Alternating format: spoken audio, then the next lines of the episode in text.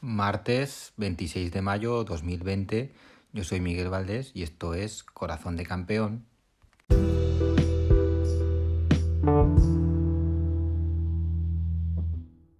Hoy vamos a tener solo dos secciones, la de fútbol y la de Barça, porque tengo dos invitados para hacer una tertulia del Barça en la sección del Mundo Barça y son de estos tíos que no se callan ni debajo del agua y me parece que va a ser una charla de las largas.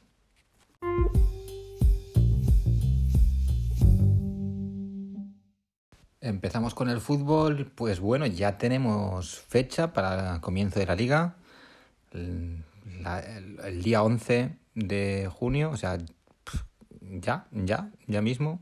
Empezaremos el jueves con el, con el Sevilla Betis y ya empieza la temporada.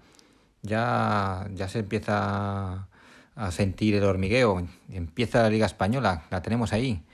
Y a la siguiente semana probablemente comience la Premier y ya empezamos a tener, mm, todavía no parece que no hay fecha concreta de la Premier ni del, ni del calcio, pero ya en, breve vamos a tener las cuatro grandes ligas funcionando y, y andando, con que ya pronto vamos a sentir fútbol a todas horas y no vamos a dar abasto ni para ver los partidos, ni para analizar, ni para comentar.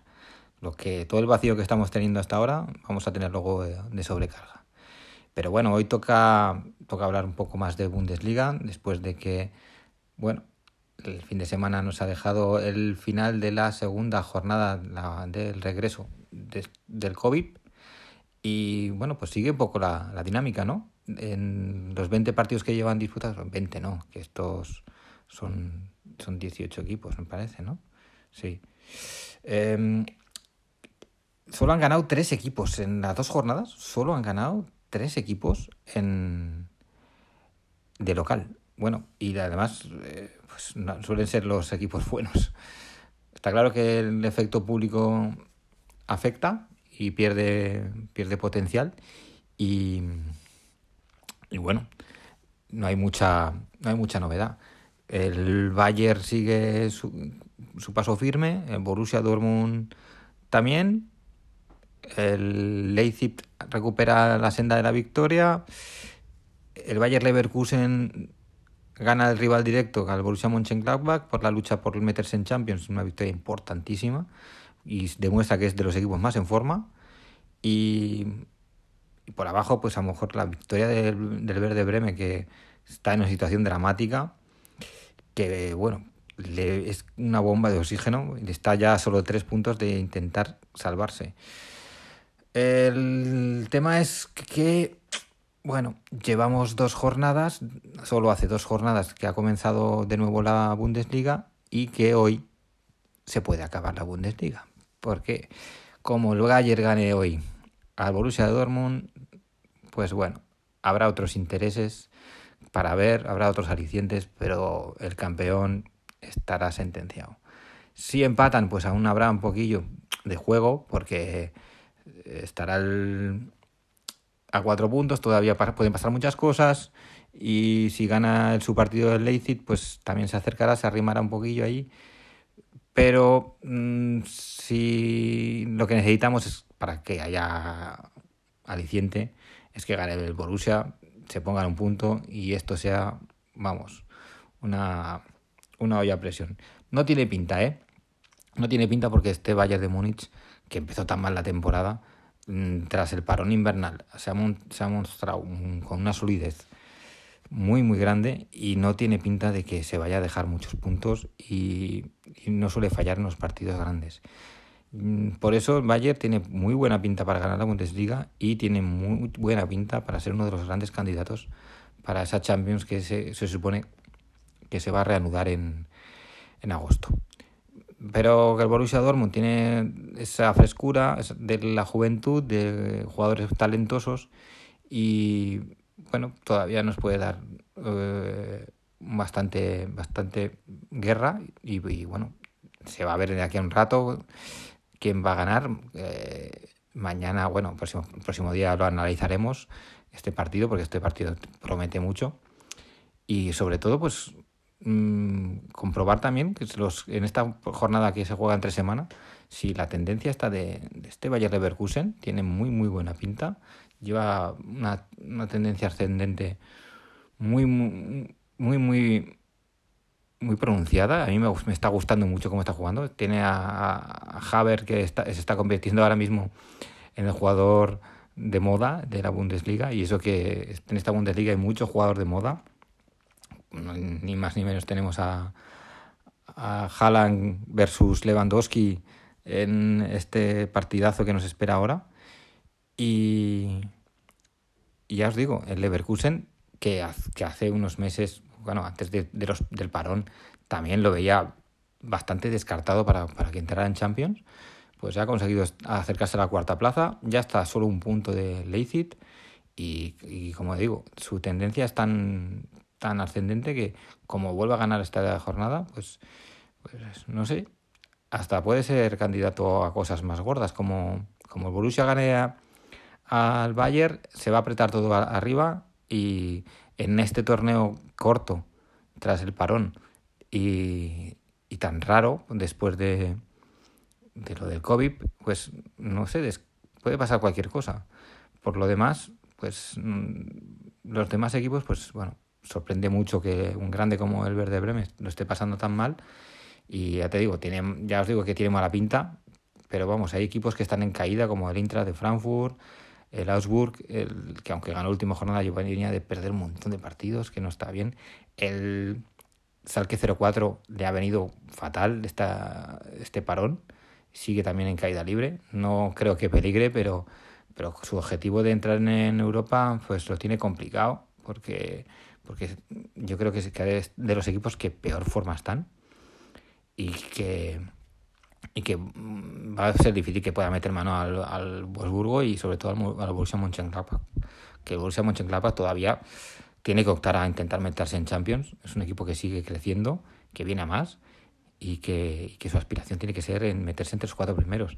Pero claro se han, se han encontrado de repente con un Bayern Leverkusen que parecía que no iba a ser competidor para meterse en Champions y que está está cuajando un, un una segunda vuelta de campeonato, pues extraordinaria. La verdad es que tras el parón, las tendencias siguen, siguen como estaban. Los equipos que, que habían empezado mal la temporada y que después del parón invernal eh, estaban funcionando muy bien, pues están, siguen, han, han vuelto funcionando muy bien. O sea, ese estado de forma se mantiene y los que habían empezado muy bien la temporada, se hace como el Borussia Mönchengladbach y el, y el Leipzig, que llegaron a estar líderes los dos en algún momento dado del campeonato, después del parón invernal han, han ido en caída libre y les está costando un poquillo más. Pero vamos, queda todavía muchos partidos, queda para, para ver qué, qué lo que pasa. Y ya veremos, como digo, de, de este Bayern de Múnich, Borussia Dortmund, que es un partido muy, muy, muy apetecible, ¿no? Para ver, porque son es el partido, yo creo, de la Bundesliga que acumula más jugadores interesantes y jugadores más que apetecen ver, porque hay muy, el partido que acumula más talento, sin ninguna duda. Y este partido va a ser el que va a marcar la tendencia de que de si la Bundesliga va a tener seguir teniendo interés real por el título o simplemente ya pues por las competiciones europeas y el descenso. Mm, yo, si tuviera que apostar, pienso que a este Bayern va a ser muy, muy complicado meterle mano. Tiene muy buena pinta. Y ya no sé cuántas ligas lleva seguidas. Es un poco lo de siempre. Pero es la liga alemana y el Bayern es el cacique de la liga alemana de, de, de siempre y de, los, últimos años más aún. Pero eso no nos quita para que, para que no haya grandes partidos y grandes equipos, porque la Bundesliga es una liga que está creciendo y sigue estando sigue sigue subiendo para arriba con cada vez tiene mejores jugadores cada vez tiene mejores equipos y, y es un torneo muy muy atractivo. No sé si mucha gente se está arrimando a la Bundesliga ahora que no veía antes por, por el tema de que es la única que está en, en marcha pero para mí a mí siempre yo siempre he visto bastante Bundesliga me parece bastante interesante y, y aunque el factor de que no haya público, pues sí que es verdad que, que quita muchísimo aliciente porque la Bundesliga es muy, colorida. Pero mm, que es un torneo que, que hay que tener muy en cuenta, muy creciente. Y ya te digo, ya os digo que, que el, que a ver, el partido clave se va a jugar ahora, en media hora, que estoy grabando casi son las 6 de la tarde y, y en Dortmund tiene que ganar el Borussia porque si no se nos acaba la Bundesliga que, que se acaba de reanudar. Una pena, ¿eh, chicos?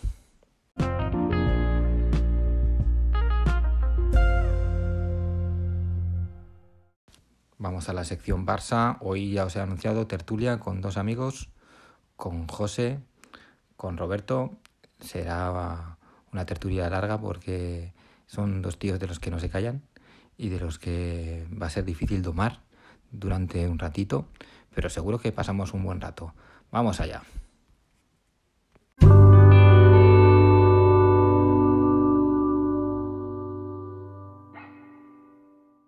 Bueno, comenzamos nuestra primera tertulia 3 del podcast y no sé a qué parte del mundo me voy ahora mismo para presentaros a José. José.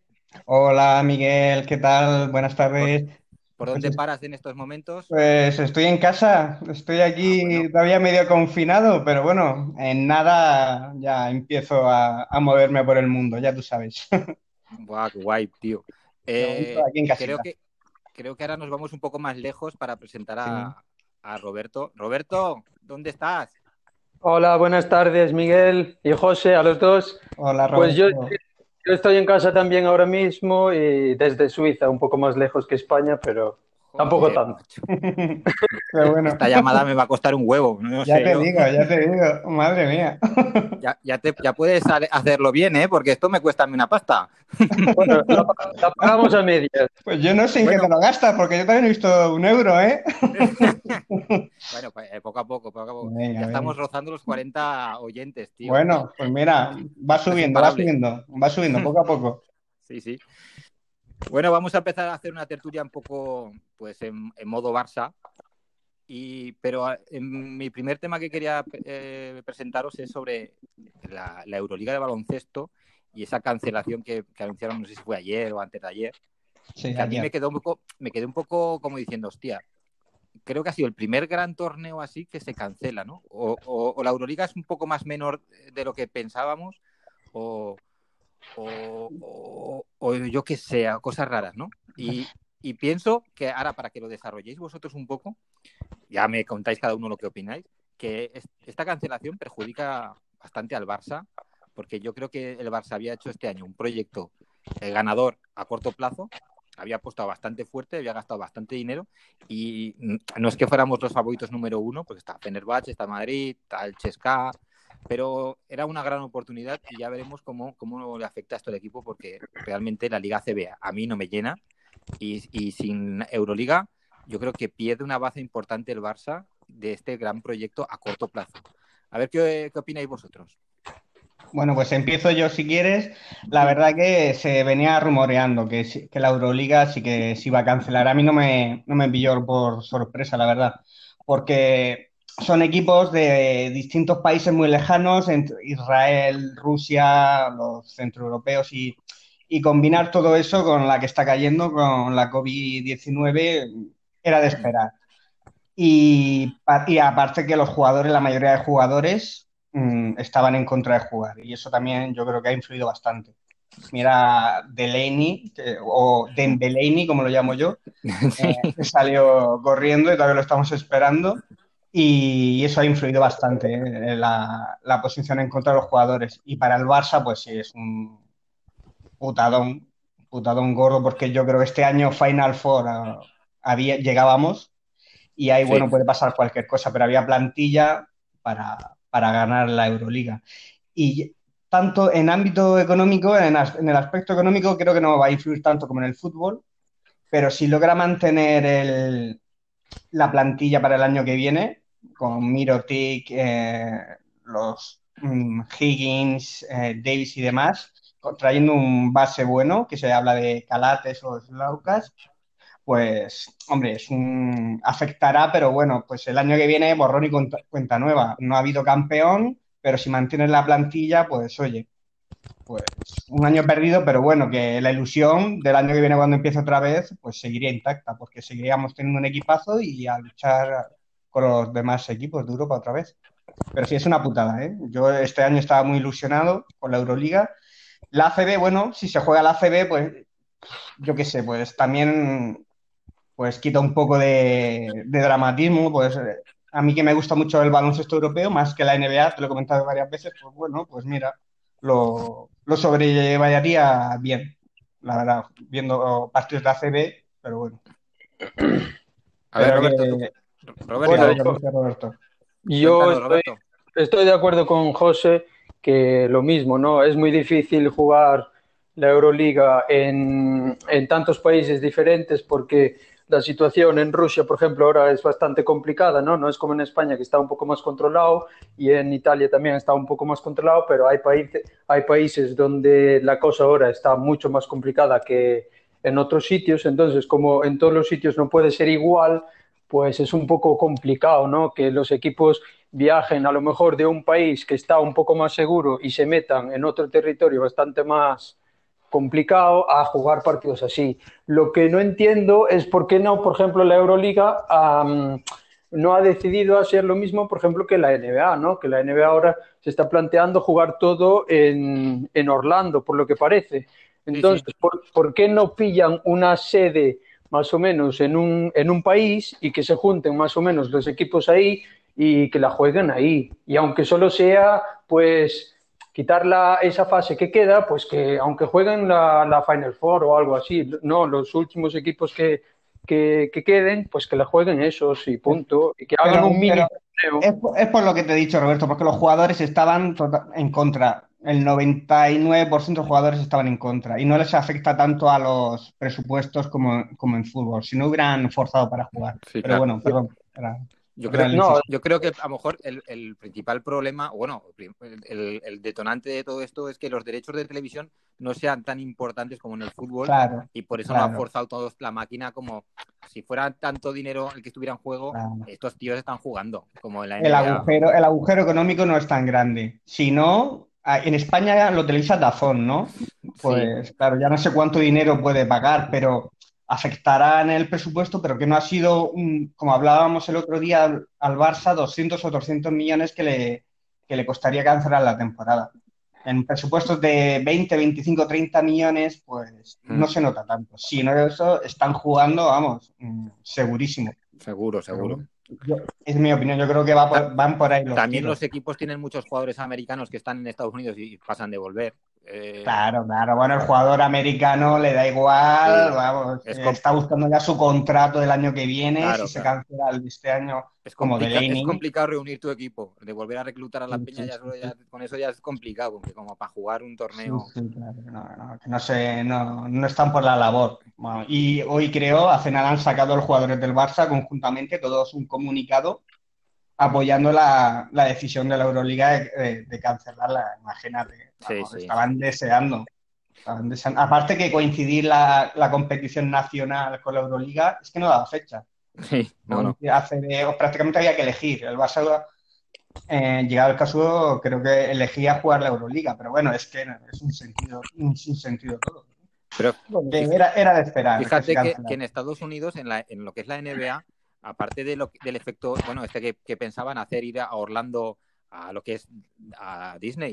En, Disney World, en Disney World, que Sí. como le dije a un colega que iba a arbitrar Mickey Mouse. Sí, Ahí. sí, pero es que ellos iban a aislar a, a todos los jugadores con sus familias, todo el mundo con el test hecho y ya y, y cerrar lo que es el recinto en, en Mm. ese conjunto de hoteles que tienen y, jugar los partidos. Bueno, que es, que- que es lo que quieren hacer, a veremos cómo acaba esto. Pero sí, sí lo van a hacer, porque allí yo creo que allí se mueve más dinero y, Sí, y al final es les que- interesa seguir para adelante. Es que ellos están dispuestos a que a modificar hasta su calendario del año que viene por esto. Ellos van, van a empezar, creo que a mitad de julio, entre julio y agosto, a hacer lo que es lo que quedaba de temporada o, o varios partidos de lo que queda de temporada, más los playoffs, que imagínate que para nosotros como espectadores va a ser una gozada tener playoff NBA en agosto. tú.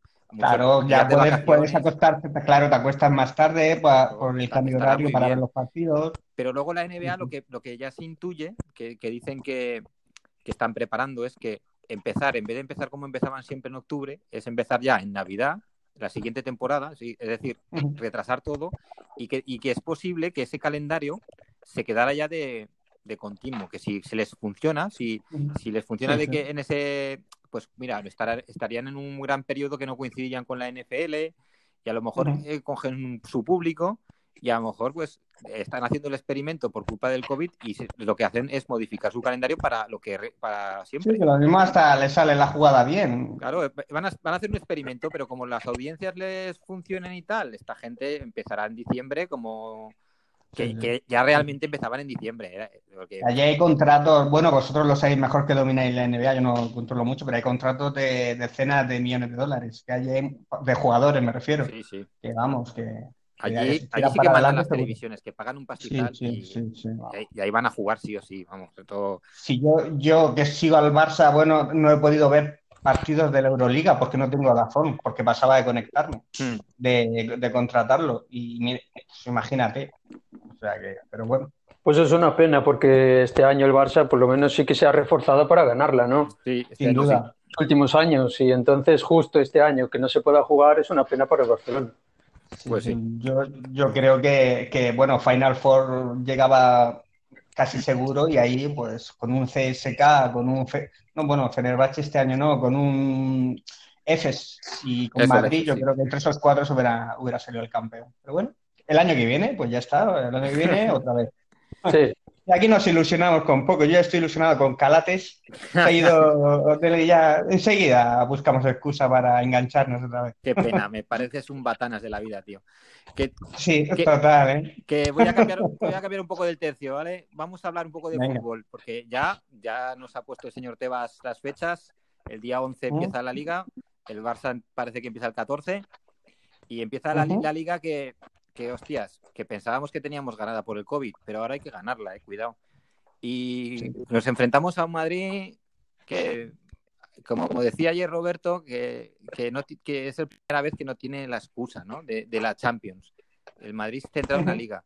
¿Cómo, cómo veis el cómo veis la reanudación de la liga? A ver, Roberto, empieza tú.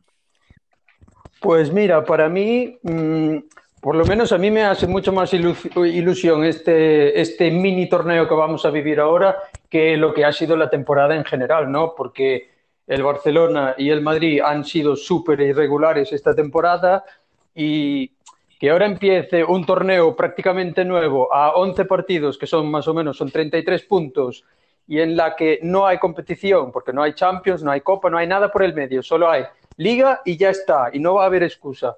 Por tanto, mm, es como empezar un torneo nuevo y además quiero ver al Real Madrid porque yo creo que este Real Madrid va a ser mucho más peligroso que el que ha sido el de la temporada regular normal, ¿no? Porque ellos siempre hacen lo mismo, que cuando ven que pierden dos, tres partidos y el Barcelona normalmente en los últimos años ha sido bastante regular, pues se dejan llevar un poco porque no funciona tal y se, y se agarran a la Champions, ¿no?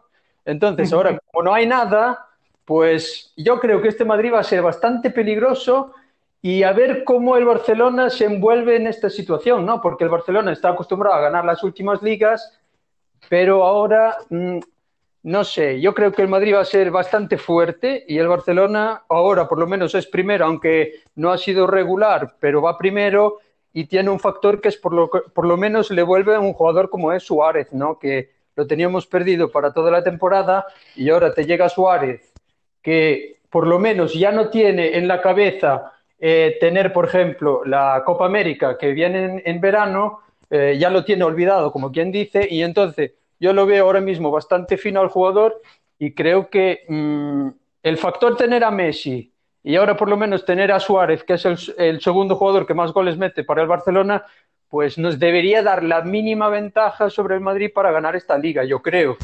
Porque Suárez, con con decir que eh, no tiene Copa América, que se va a centrar prácticamente en el Barcelona solo y que ya va sonando por detrás, ¿no? Jugadores como Lautaro y gente así que le va a apretar, pues yo creo que tiene que venir con la motivación de decir, aquí estoy yo, yo soy el número 9, yo soy el mejor y os lo voy a demostrar en este mes de competición que va a haber. Porque además tenéis que pensar, tenemos liga y luego como no funcione o como no funcionemos bien en liga eh, y, perdamos los partidos y se pierda la liga, la prensa va a apretar bastante con las portadas. Y además está el mercado abierto y, no vas a tener ni tiempo para, para, decir, pues la gente se te va a echar encima. Entonces la gente va a pedir que, se vendan jugadores o que se compren jugadores y los van a señalar, ¿no? Sí, sí. ¿Cómo lo veis vosotros? yo yo, te veo que, estoy, joder, has hecho una disertación que estoy bastante de acuerdo. Y además con cosas que ni las había y yo, ¿eh? Y yo, ahora, ahora yo explicaré, pero yo estoy totalmente de acuerdo con Roberto, pero bueno, tírale, tírale. Cuenta, cuenta, José. Vale, yo, mira, partimos de que esto es imprevisible, esto nunca ha pasado, no sabemos lo que va a pasar, han estado dos meses parados sin salir de casa, menos los del Sevilla, hmm. que montan barbacoa, y bueno, y los nuestros que te vas a ver, que los amigos han ido a Ushuaia y no nos hemos... Mientras nos hagan fotos. Pero que, claro, claro, claro, pero que no se sabe, es muy difícil hacer pronóstico. Mm, yo me da miedo, yo estoy con Roberto y veo al Madrid, que es una plantilla muy larga, eh, Zidane mm, suele utilizar bastante a todos los jugadores. Bueno, recuperan a Asensio, pero bueno, yo a Asensio después de 10 meses parados tampoco espero mucho de él. Pero a 11 partidos, que es como una mini Champions, bueno, esto es como una Champions, 11 partidos, un torneo corto, con una plantilla como tiene el Madrid, yo lo veo y, Dios me perdone, lo veo favorito. Hmm. Lo veo favorito al Madrid en el sentido de que que el Barça, después de la escabechina que hicimos en enero en el mercado de invierno, de Aleña afuera, Carles Pérez, el, bueno, Dembélé lesionado, Suárez, bueno, lo de Todivo, ya ves, estamos de centrales como estamos. Eh, yo de Suárez, pues también tres, cuatro meses parado, es que cuesta mucho y más a los treinta y tantos años cuesta luego coger la forma. No sé, ojalá venga como un toro y, me cae la boca, pero es como el caso de Asensio. Con, Suárez tienes, que tener en cuenta que, llevan dos meses o tres meses eh, cerrados los, McDonald's. claro, es que no es lo mismo que en vez... Claro. Y, esto puede ser. sí, pero, los, pero esos tienen todos barbacoa en casa, hacen ahí el bife y demás. eso, vamos. Salió la foto que luego puso la mujer, no la viste en Instagram y diciendo que es súper delgado. Yo no sé, a ver, yo no le vi abdominales por ningún lado en la foto. Estaba ahí como presumiendo. Digo, bueno, a ver, no estás gordo, pero de futbolista profesional en forma tampoco. Pero yo sí que, creo que, como Roberto dice, que sí que Suárez está como ante un examen. Y eh, cierto que hemos dado, ha dado mucho juego y mucha mofa y que, todos pensamos que necesita ya un relevo, ya. Por supuesto. Pero, pero creo que todavía tiene ese gen de campeón que le va a dar una sí, el carácter, el carácter, sí, el carácter no lo va a perder. y esa lucha y Sí, pero, pero con 32 o 33 años que tiene después de estar meses parado, le cuesta. Es que las carreras no ganan, a los centrales no le gana una. Ya, eso sí es verdad. Va a conservar el, el remate, el estar ahí, el cazar los goles, eso no lo va a perder, porque eso no se pierde nunca. Pero es que no es el Suárez de hace tres años, por desgracia. Pero bueno, oye, y si lo que queda de temporada marca sus 5 o 6 goles, pues oye, bien están. Pero yo no soy muy optimista con Suárez por el tema físico y que sale de una lesión. Pero lo que os decía antes es que yo veo favorito al Madrid por el tema de plantilla, jugar cada tres días, que se va a tener que rotar mucho, porque eh, Zidane en un partido que tenga que rotar te puede meter a James, a Bale, a Mm, yo hasta Mariano, y nosotros, si tenemos que rotar, en, defensa estamos, de centrales estamos acuados. Un Titi, como no, se ha lesionado. Eh, Araujo, bueno, es una incógnita. Bueno, en general, que si tienes que meter cuatro o cinco tíos nuevos, ¿a quién metes? ¿A quién metes? Del filial, bueno, Collado, que a mí me encanta, que es el mejor jugador del filial, si no lo digo reviento, mejor que Ricky o, no es verdad, Ricky, eh, ¿A quién metes? ¿A quién metes? No sé. Yo soy pesimista. ¿eh?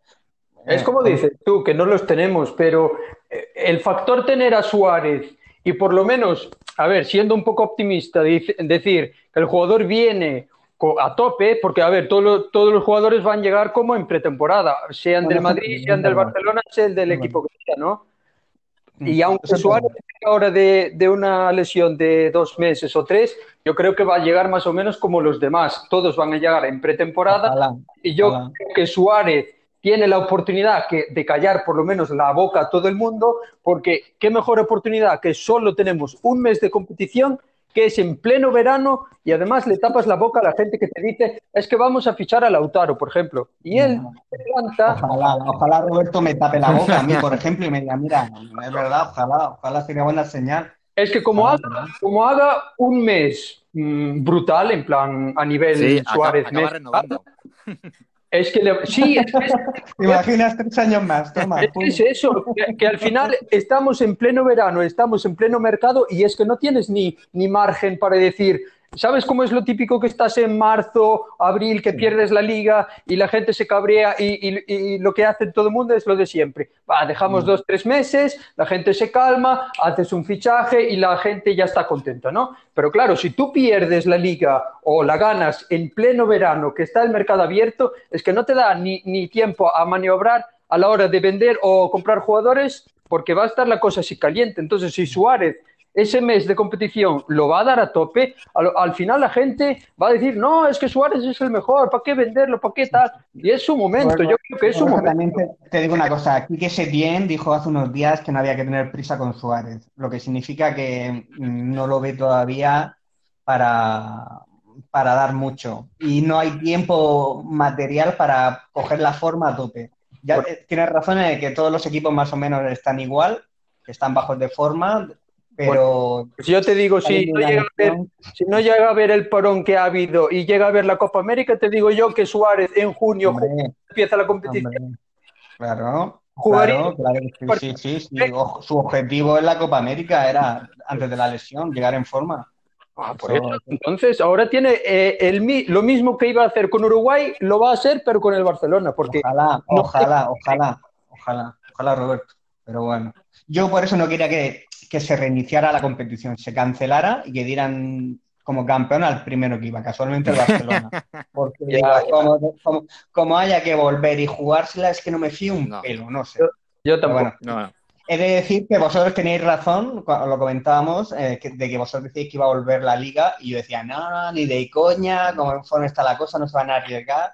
Pues manda poderoso caballero don Sí, sí. dinero y al final van a jugar y tenéis razón, la verdad.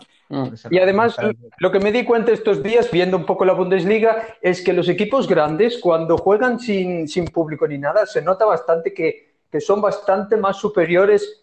Bueno, ahí el Getafe, ahí el Getafe, ahí el Getafe juega con ventaja, ¿eh? Ahora sin público está acostumbrado. Bueno, el Getafe- Su, su ambiente natural, vamos. el Getafe los partidos juegan en casa. Sí, No. sí, sí. Pero quitando eso, por ejemplo, si te toca un Barcelona o Valencia, Barcelona, por ejemplo, en casa del Valencia sin, sin público, yo creo que el Barcelona ahí sí tiene un poco más de ventaja que si Sí. tuviera el estadio lleno, ¿no? Sí que tienes Y razón. nosotros tenemos que ir a, tenemos que ir a jugar a Sevilla, que siempre es un campo muy, muy difícil, un ambiente muy caliente, y mira, voy a ir a jugar allí sin público, pues oye, Claro. también nos viene bien, por ese lado es verdad. Yo creo que, como dice, bueno. como dice Roberto, lo que, lo que está pasando en la Bundesliga es que están ganando los buenos más, más fácil que lo que Como ganaban antes, porque, Mm. porque la sensación de cuando ibas a un campo, esos, eh, fueras en el- contra el rival que fuera, siempre había 10-15 minutos que te la liaban.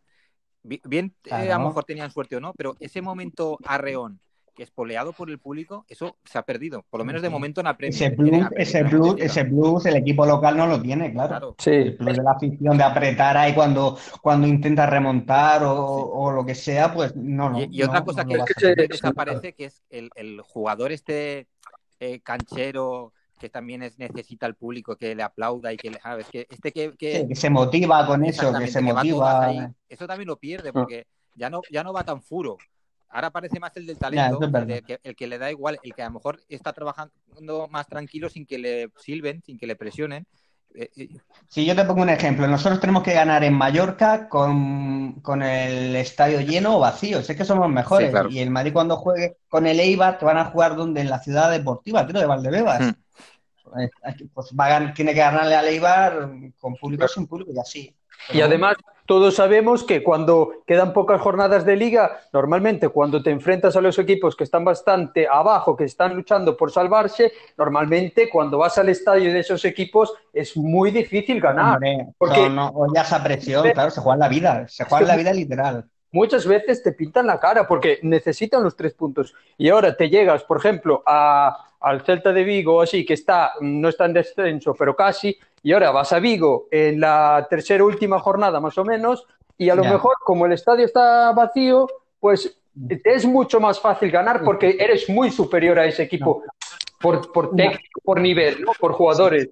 Una cosa que he visto, una cosa que he visto que nos favorece, que por ese lado sí que soy un poco optimista, es el calendario, que tenemos un calendario, para mi gusto, más cómodo que el del Madrid. Mm. No sé, creo que partidos difíciles es la salida al Pijuan, que por el estadio vacío, pues creo que lo que he dicho que nos favorece, y luego la visita del, del Atleti. Atlético. No, lo demás son partidos más o menos, entre comillas, cómodos. Y por ese lado, creo que tenemos un mejor calendario que el Madrid. A ver, a ver qué pasa.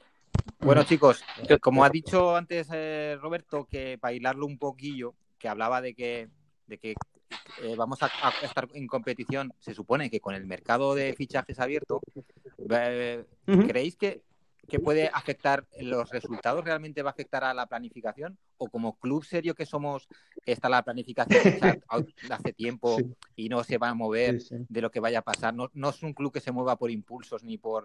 ¿Sabéis lo que os quiero decir, no? Te noto la ironía, te noto la ironía. Desde que fue, se fue Braida, ya esto no es lo mismo, esto es un despelote. Claro, bueno, ahora, ahora va al Milán otra vez, entonces ya el Milán pues lo veo como con el Saki, con Saki, Pues bueno, sí, yo creo que la planificación, ahora hablando en serio, los dos, tres objetivos principales los tienen marcados en rojo y ya es solo que haya pasta o no para ficharlo. Que saben que hace falta un delantero para sustituir o que haga competencia a Suárez, eso lo sabe, lo sabe hasta Vidal, vamos. Hmm.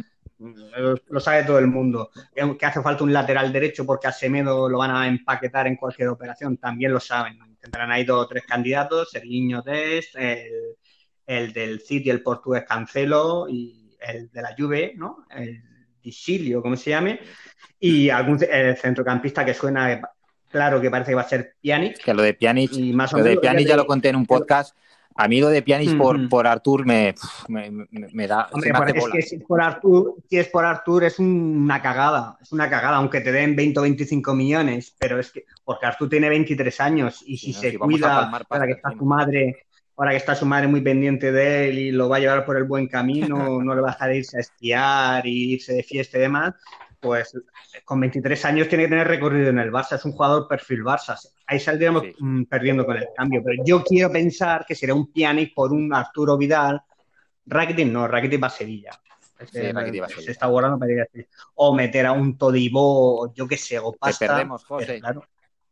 Yo, yo creo que vamos a hacer lo de siempre, improvisar sobre la marcha, porque es lo que mejor sabemos hacer y, vamos a ver, como, ya te digo, como perdamos la liga, pero haciendo el ridículo, la prensa va a machacar fuerte porque va a empezar a poner, a poner portaditas como fin de ciclo o estos jugadores ya no valen. Y entonces vas a apretar bastante a la directiva en ese sentido y la gente va a apretar mucho. Y como ya te digo, como está el mercado ya en pleno movimiento, yo creo que el Barcelona seguro, seguro que alguna llamada va a hacer algún jugador así a lo loco por ficharlo así, porque a la desesperada, ¿no? Y estoy seguro que el Barça lo, haría ¿y veis alguna vaca sagrada en peligro? Eh, a ver, por si por mí fuera, yo ponía 3-4, si quieres estudiar los nombres. Hombre, por supuesto. hemos venido a, a, incendiar. sí, sí, bueno, bueno. Yo saco el cuchillo. A ver, mm, esto es impopular. Yo al primero que vendía, ya sabes a quién es. No lo voy a decir porque no quiero que esto sea impopular. pero bueno, ya sabes a quién le costaba la cabeza. Ese, ese tema te lo dejo para un amigo en común que tenemos de Sevilla. Sí, no, tenemos todo el verano por delante para, eso. Hoy, por, cierto, hoy, pero sí, yo eh, nuestro amigo Luis iba a estar con nosotros, pero la, la, fiera la vamos a no podido, no todavía, la soltaremos otro día. Pues sí, sí, bueno, bueno. Pero sí, el tema de la vaca sagrada que hay que cortar en la cabeza en primer lugar, te lo dejo para Luis. Pero yo sí veo en peligro alguna, porque aparte es que no hay pasta y de, quién vas a sacar el dinero. De, las vacas sagradas o de algún joven con mucha proyección que tenga buen mercado. Pero el, tiempo, el tiempo de haberlos vendido fue hace dos o tres años a las vacas sagradas. A un Busquets, a un bueno, Piqué no, yo Piqué todavía me lo quedaba, la verdad. Sé que muchas, tiene muchos enemigos, muchos enemigos en el entorno, pero yo me lo quedaba porque es un central con, perfil Barça y que el tío es el, al final de la temporada es el mejor de, los ocho defensas. Lo, caiga mejor o peor, pero me lo quedaba. Mm, Suárez, pues se irá a Miami cuando él quiera. Se puede ir este verano, se puede ir el año que viene pero es muy difícil. Rakitic, es que yo a Rakitic no lo considero vaca sagrada. Yo creo que se va a ir a Sevilla lo mismo que Suárez. Este verano. Yo creo que a Rakitic no lo van a vender como vaca sagrada, ¿eh? O sea, cuando, cuando se vaya sí, puede ser, puede como diciendo, mira una vaca sagrada que se va sin serlo. Sí, pero es, sí.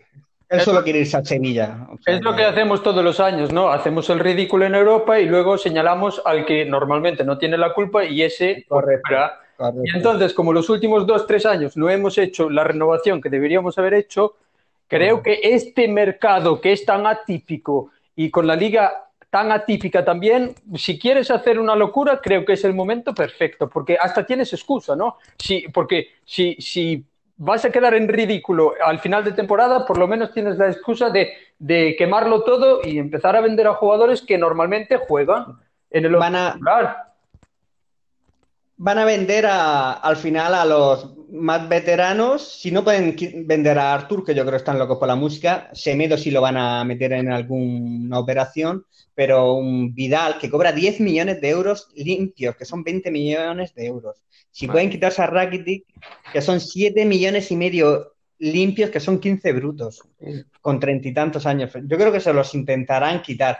Pero lo que es vaca sagrada, vaca sagrada es Suárez si él quiere porque Busquets no se va a ir ahora. ¿Dónde va ahora Busquets? No. ¿Lo, va a querer ahora el City de, Guardiola? Lo quería con 28 años, no lo quiere ahora con 32. ¿O se va a ir Messi? Tampoco. ¿Eh? Y Jordi Alba. Jordi Alba, va a ir Messi? Poco, porque lo va del año pasado y tampoco lo mueve ahí. A, día de hoy, Messi no ha renovado. Bueno, pues nada, oye. Puede quedar libre se puede ir a mitad de temporada. Yo no digo nada. Yo te digo, yo te digo que ese tema te lo lleva Luis. Sí, sí, Luis, eh, ya cuando hablas con él, el tema Messi, especial para él. A ver, Messi va a renovar. Messi va a renovar porque no es tonto. ¿Dónde se va Messi ahora con 33 años? Le pague 100 millones limpios. Es que nadie, va? nadie con, sus hijos, los, sus hijos y sus mujeres están encantados en Barcelona, como no puede ser de otra manera. Pues ya está, hasta que él quiera, hasta que él diga hasta aquí y ya está. Pero bueno, pero bueno, vacas sagradas, ya te digo que pocas, por desgracia. El momento, el momento de haberse, haberlas vendido era después de Roma, de la debacle de Roma. Mm, ese era el momento porque todavía tenían mercado y ese era el momento, pero ya no, ya se irán cuando ellas quieran. ahora, te los tienes que comer porque ya tienen 33 años y claro. Alba, Alba, ¿dónde se va a ir Alba ahora? Alba lo acabas de renovar hace, hace, un año. ¿Cómo lo vas a vender ahora? no lo ves. Por cierto, que desde que renovó no le recuerdo un partido bueno, ¿eh? Ni, ni, que renovó. Pero es que tampoco es un jugador ahí a competir con él. Si te das cuenta, a los, a los jugadores más o menos vacas sagradas nunca le fichan a un jugador que compitan contra ellos. Ni a claro, ni a Busquets, ni a claro, porque tienen... ni a Suárez, ni a nadie. Que tienen voz y voto en la planificación deportiva. Bueno, ya, por supuesto. que tiene que tener el visto bueno de Messi, de Suárez, de cualquier fichaje. Yo cuando oigo la coletilla esa, tiene el visto bueno de, pero vamos a ver, ¿por qué tiene que tener el visto bueno? Que bueno, se compren un equipo y hagan la planificación deportiva ellos. Pero la culpa ahí es, de la directiva. Porque, claro, porque lo ha permitido. Porque yo el otro día escucho, por ejemplo, un tema aparte, que es lo de Son, no sé si lo habéis escuchado, lo que ha Son el otro día, y es que, me, es que me da la risa un tío que te dice que ha estado ocho años en el Arsenal, que ahí ha rendido bastante bien. Como decir, sí, era un jugador, era un buen centrocampista, es verdad. Como dice él, no he ahorrado absolutamente nada. Me compré un Ferrari como Henry y a las dos semanas me di cuenta que no tenía pasta porque no ganaba lo que ganaba Henry en una semana, pues lo vendí otra vez. Claro, pasan ocho años, el tío ha rendido bastante bien y viene el Barça, toca la puerta y en vez de venderte la moto diciendo, pues mira, yo te ficho como central. Digamos que no es central. Todos sabemos que no es central. pero, digamos, pero digamos que me vale, ¿no? Entonces, por lo menos, le vendo la moto diciendo, oye, Son, yo te quiero como central. Y, te, y te vendes como que, que de verdad lo quieres. Pero ¿qué hace el Barça? lo va junto a él y lo primero que le cuenta, por lo que te contó Son, es, te voy a hacer millonario porque, porque vas a cobrar mucho más que en el Arsenal y además le digo que no vas a tener ninguna presión porque total no vas a ser ni titular ni vas a jugar mucho. Entonces, ¿cómo, puede comprar un jugador de esta manera? De todas maneras, esa, cabecita nunca estuvo bien, por lo visto, porque os acordáis de cuando en la celebración de liga que fue Puyol, cogió la copa y se la iba a brindar para que la levantara Vidal. Ya. Estaban todos los jugadores detrás y yo no sé qué pasaría por, por esa cabecita de eso, que un, va Puyol con la copa y aparece iba a darse la vida que estaba al lado y él se adelanta como pensando que se le iba a dar a él para levantarla. Pero tío, pero ¿tú qué copa vas a levantar que ni te conocemos? Que has jugado dos ratos. Pero, que el personaje, el personaje era de cuidado también. Ah, pero, bueno, se fue millonario. Como él dice, se fue millonario de aquí a Barcelona. le tocó la lotería, y, le tocó la lotería, tío. Sí, pero y viviendo en la playa, y viviendo en la playa. Pero la culpa ganando, pues... al final no es del jugador, es del, de, de, del Fútbol Club Barcelona que lo contrata en esas condiciones y ya vendiéndote la moto de que tú llegas, pero tú cállate y juega y total no vas a jugar prácticamente nada. Entonces el jugador, el Barça, el Barça, el Barça es el club que mejor paga, más, más paga en salarios a sus jugadores. ¿Cómo se van a creer de aquí viviendo en Barcelona con la playa? Hay un clima de puta madre, Barcelona que es una ciudad, ya ves, y cobrando como en no cobrarían en otros sitios. No se van ni con agua caliente. Y luego se van cuando terminan contrato la mayoría y encima con prima de fichaje al, club que vayan e incluso con indemnización por parte del Barça. Claro. O sea, que nada más que no te los quitas de encima ni, ni con agua hirviendo. Pero ahí está el problema, que es que el Barcelona no ficha jugadores que compitan contra las vacas sagradas, por decir de alguna manera, ¿no? Nombrarlas así, para que compitan contra ellos, para quitarle el puesto poco a poco. Y si incluso te fichan un jugador, te fichan un jugador tipo Son, que te hace millonario y, aún por encima te dicen que tú aquí no vas a jugar nada. Porque si tú coges el tema Arda Turán, yo te seguro que le han hecho lo mismo que con Son, seguro. ¿Por qué? Porque llega de Galata, del Galatasaray, porque yo cuando era pequeño eh, estaba harto de ver al tío también jugar, porque aquí hay muchos turcos y me decían, ah, es bueno tal, pues yo lo vi un poco, y era un tipo 10, eh, ¿no? Un jugador con un buen movimiento de balón, que ataca bien, que tiene buena visión y ya está. Eso era su fútbol. Su fútbol no era meter el pie, no era apretar, no era nada. Claro, llega el Atlético de Madrid, el Cholo te vende la moto, te dice, eh, tú aquí vas a currar, vas a hacer esto, esto y esto, y ya verás cómo vas a ser el ídolo de, este, de esta afición y tal. ¿Y qué hace Arda? Se traga lo que le cuenta el Cholo, trabaja duro y al final gana una liga y juega dos finales de Champions. Y claro, ¿la recompensa cuál es? Me dejo el sudor en el Atlético de Madrid y el Barcelona te ficha pagándote por lo que has hecho en el Atlético de Madrid. Pero te vienes aquí a retirar porque el, Bar el Barça te ficha por, yo qué sé, si cobraba tres, pues ahora seis, ¿no? Sí, sí. Y entonces tú llegas. Además dijo que ya no quería correr más. Claro, y... claro que eh, eh, lo exprimió el Cholo, pero también os digo una cosa, que ahora Duran, que a mí me encantaba en el Atleti, que cuando lo fichamos a mí me pareció un gran fichaje porque el tío era muy bueno, pero también influyó estar seis meses parado como Aleix por lo de no poder inscribir por la sanción de la FIFA.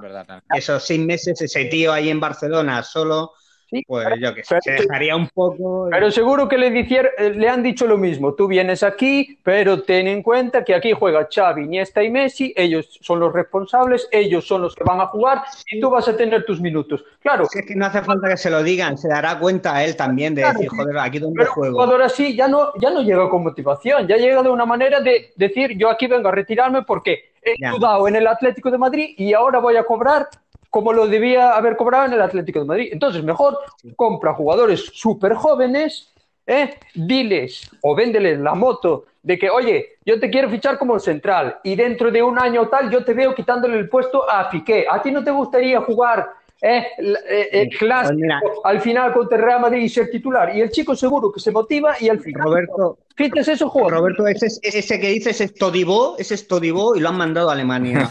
¿Por qué?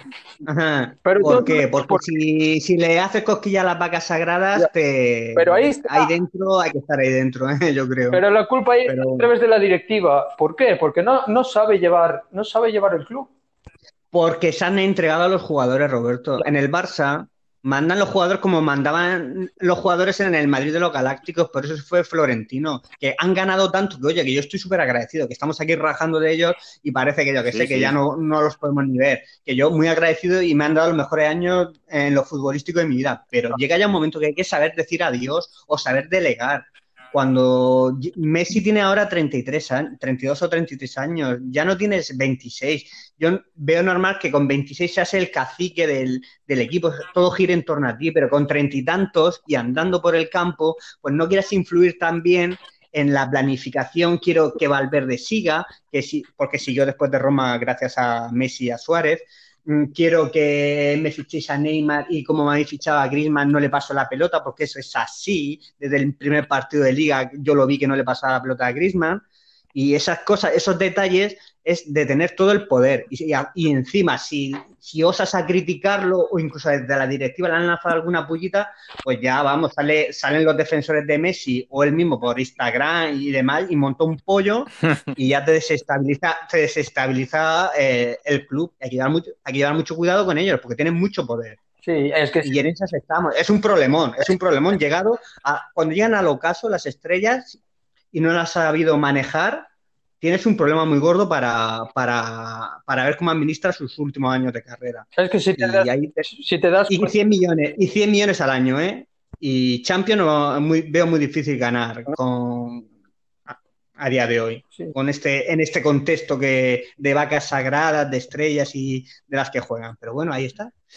Sí, es que si te das cuenta, eh, las vacas sagradas que tenemos a día de hoy son las mismas que estaban en 2009 cuando ganamos la Claro, por eso, y encima cobran más, claro, y cobran más que antes. Y estamos en 2020, han pasado 11 años, ¿eh? Mm. Y siguen ahí. Y, a ver, Mira, la, tiene la- mucho mérito, la última Champions, pero la, Roberto, la última Champions la ganamos con Luis Enrique, que casi le cuesta el puesto en enero porque los intentó poner firmes, Sí. y ahí les sacó la- las últimas gotas de esfuerzo, de ir a por todas, de compromiso, y hasta a partir de ahí, pues incluso Luis Enrique se agotó su proyecto porque ya no podía sacar de ellos. Mm, Llegan a unas edades y ya son tan dueños del vestuario y de todo que es muy difícil apretarles y exigirles como le podrías exigir a un jugador de 25, 26 años que está en plenitud. Es muy difícil.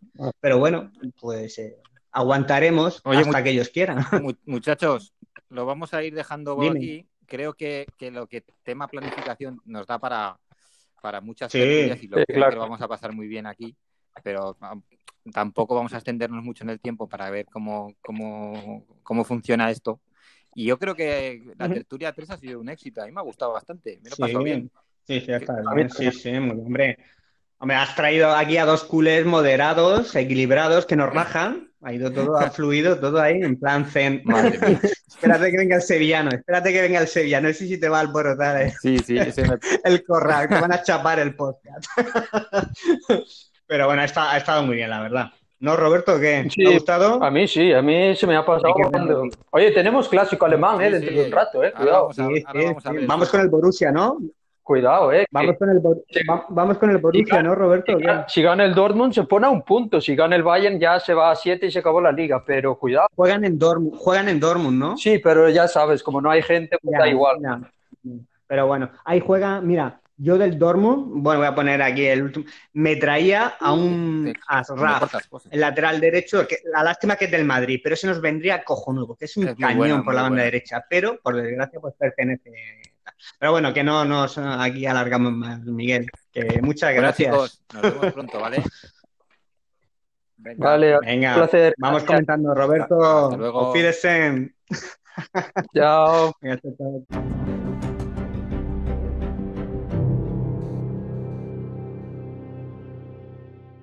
Pues ya está. Esto ha sido todo por hoy en Corazón de Campeón. Y espero que lo hayáis pasado bien. Y bueno, ya sabéis, nunca subestiméis el corazón de un campeón.